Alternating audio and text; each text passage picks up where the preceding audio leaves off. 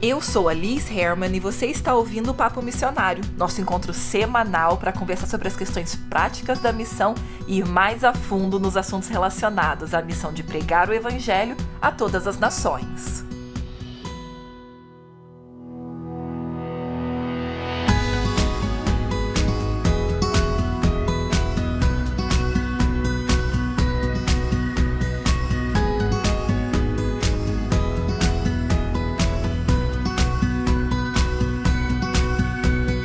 Já ouviu alguma expressão, seja em português ou outros idiomas que você fala ou está aprendendo, que diz que o que vem fácil vai fácil?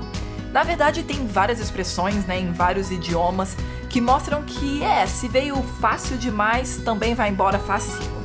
E isso pode ser aplicado para muitas coisas, mas em questão de missão, tem alguns perigos ainda mais sérios quando algo vem fácil demais e principalmente quando a gente se agarra a isso com uma teologia bem equivocada.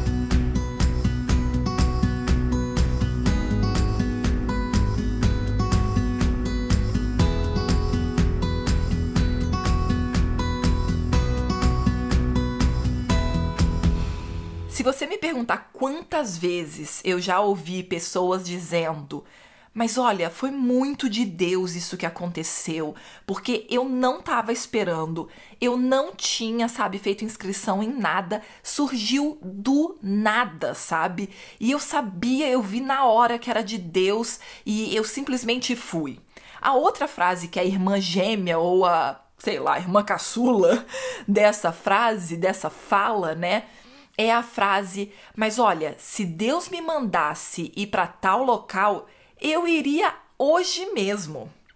E a gente normalmente tem essa ideia de que, primeiro, se alguma coisa apareceu do nada, a gente não fez esforço nenhum para aquilo acontecer, isso tem que ser de Deus. Porque, olha isso, gente, eu não tinha nem pensado em fazer isso.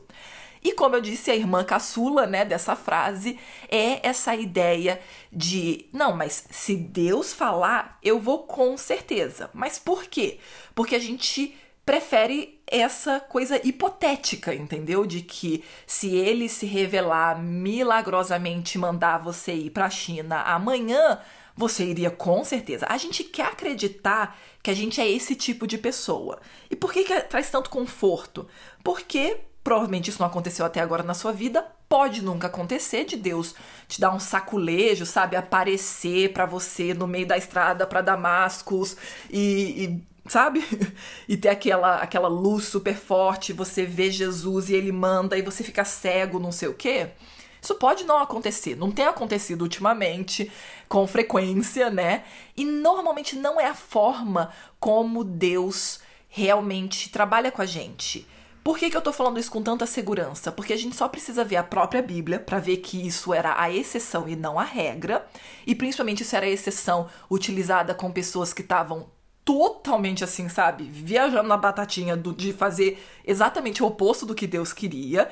Que aí são casos como, por exemplo, uma jumenta falar, é justamente um peixe engolir, é, né? É justamente Deus se revelar por meio de uma luz super forte. Se você perceber, uma coisa que tá muito clara é a pessoa indo totalmente contra o que Deus quer que ela faça.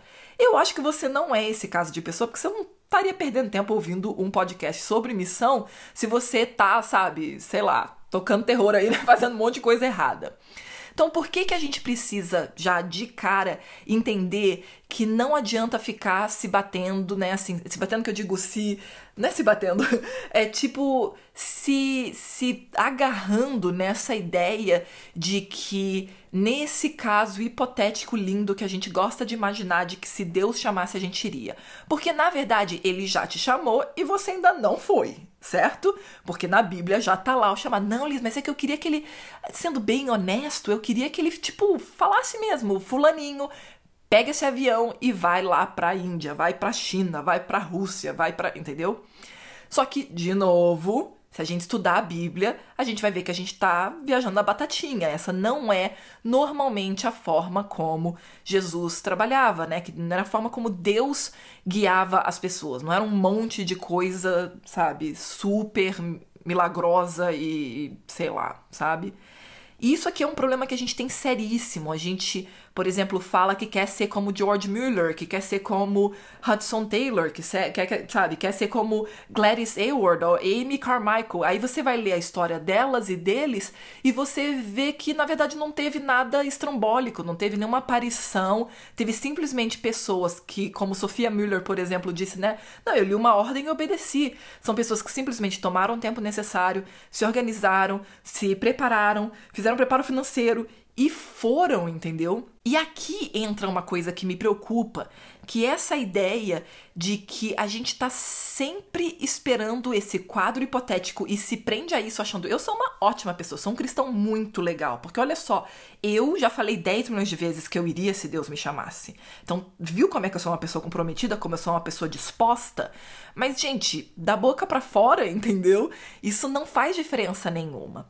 Só que aí, por outro lado, a gente cai no outro erro também, como eu falei, de que aí também, quando aparece qualquer coisa, a gente já vai, sabe, diretão.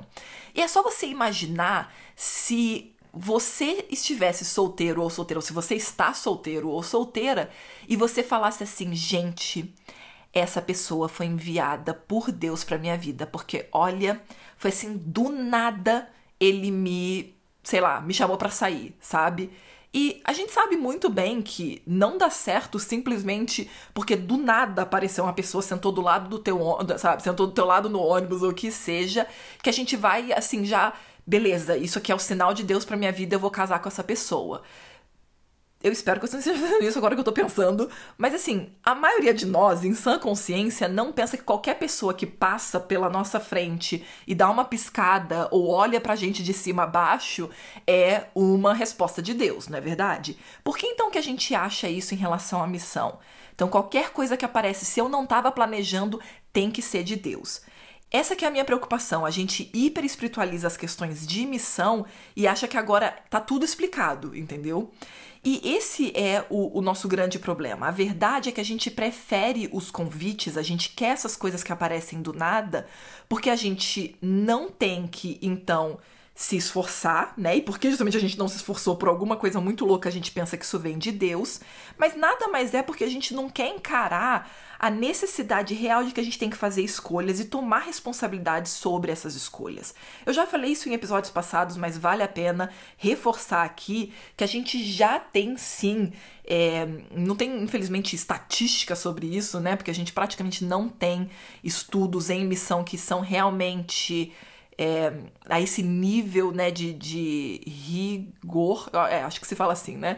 De, de rigor, ou seja, de realmente captar informação de um grande grupo e tal. Mas então a gente trabalha muitas vezes com o que a gente pode chamar de evidência anedótica, anedotal. Eu nunca sei falar essas coisas em português, mas vocês entenderam que é quando você analisa casos, casos, casos, casos, casos e tá bom, não é o suficiente para fazer uma, um, assim, né, uma, ter uma informação estatística em cima daquilo, mas a gente já consegue perceber uma tendência. Então, do que, que eu tô falando, né? Se você não liga para nada dessas coisas, só me escuta nisso aqui. A gente já percebe sim que pessoas que foram para, seja voluntariado ou missão, por convite, normalmente elas não têm um senso de responsabilidade tão forte em relação àquele trabalho ou àquela situação. Por quê? Ao mesmo tempo que a coisa vem muito fácil, ela pode ser largada a qualquer momento. Por quê? A pessoa primeiro hiperespiritualizou a situação e falou assim: olha, surgiu do nada, é de Deus.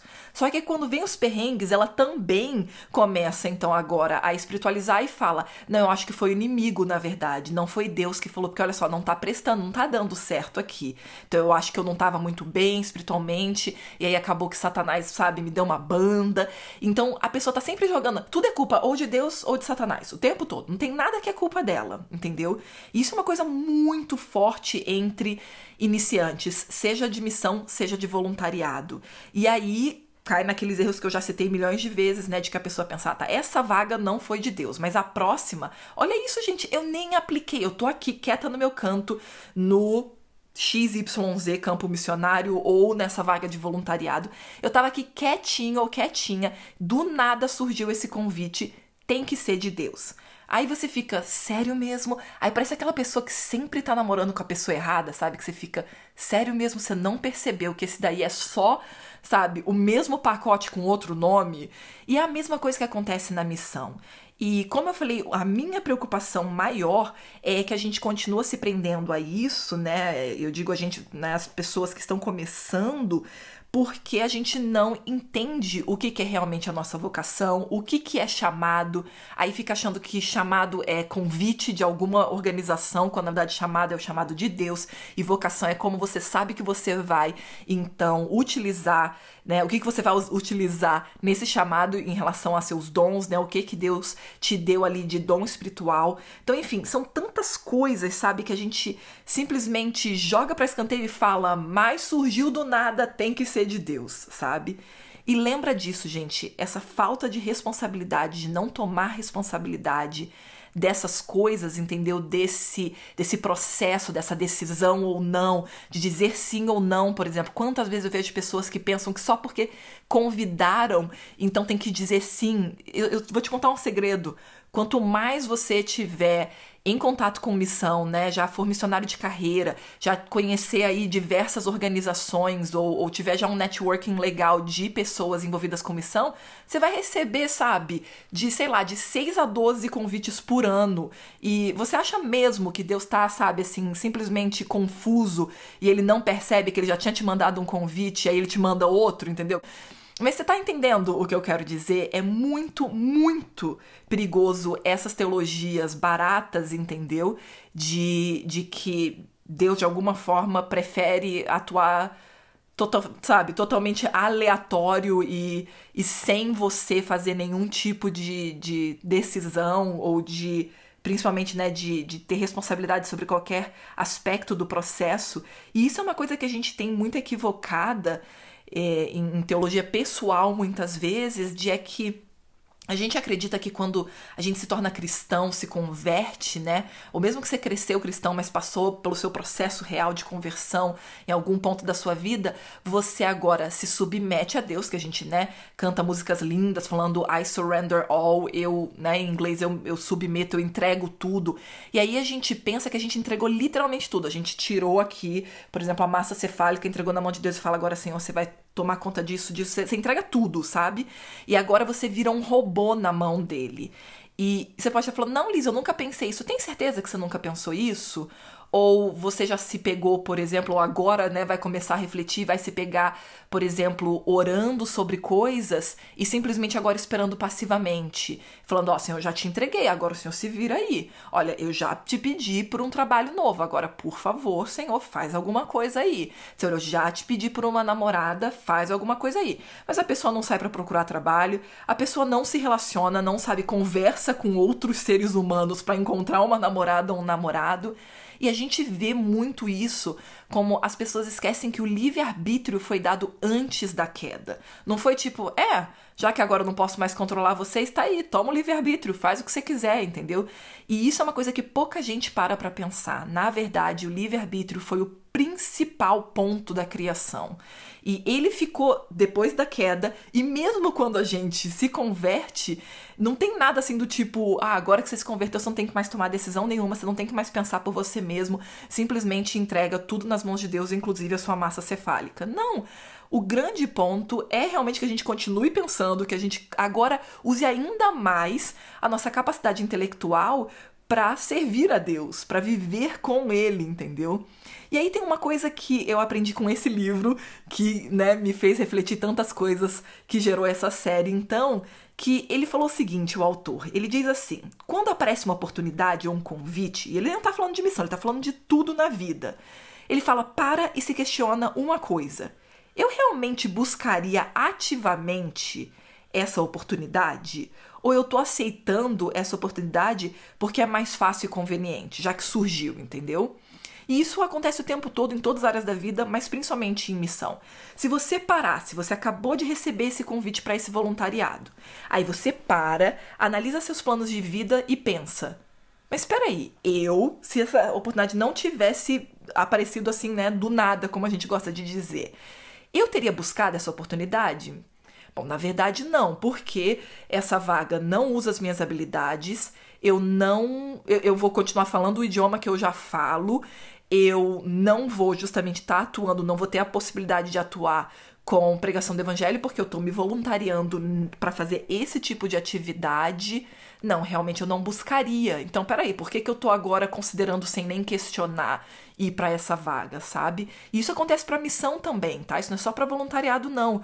Você recebe agora um convite, se sente lisonjeado, dá aquela, né, aquela alfinetada no ego e aí você fica, nossa, mas eles precisam muito de mim, é que eles me querem muito nessa organização, nesse projeto.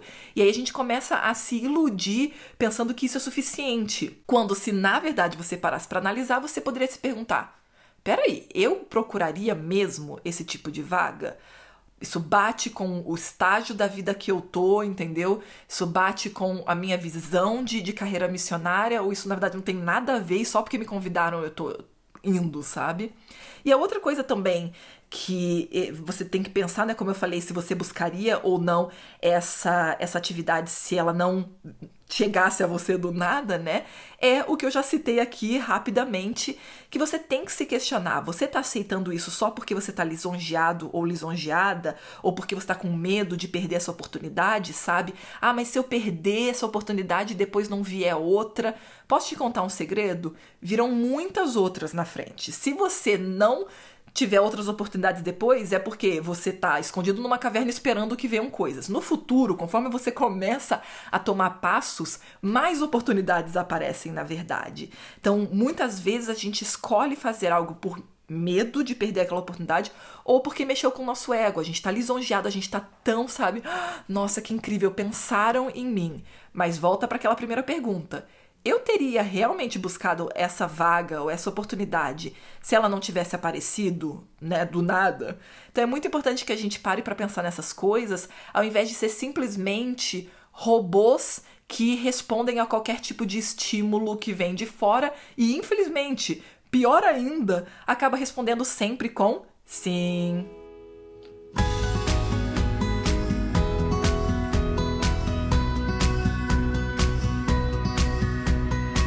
Você não é um robô, tá? Lembra disso? Você pode falar sim, você pode falar não, e normalmente numa vida equilibrada a gente fala mais não do que sim, mesmo que pareça ser uma oportunidade incrível e que apareceu do nada. Se você refletir, você vai conseguir descobrir se é realmente uma oportunidade tão incrível assim.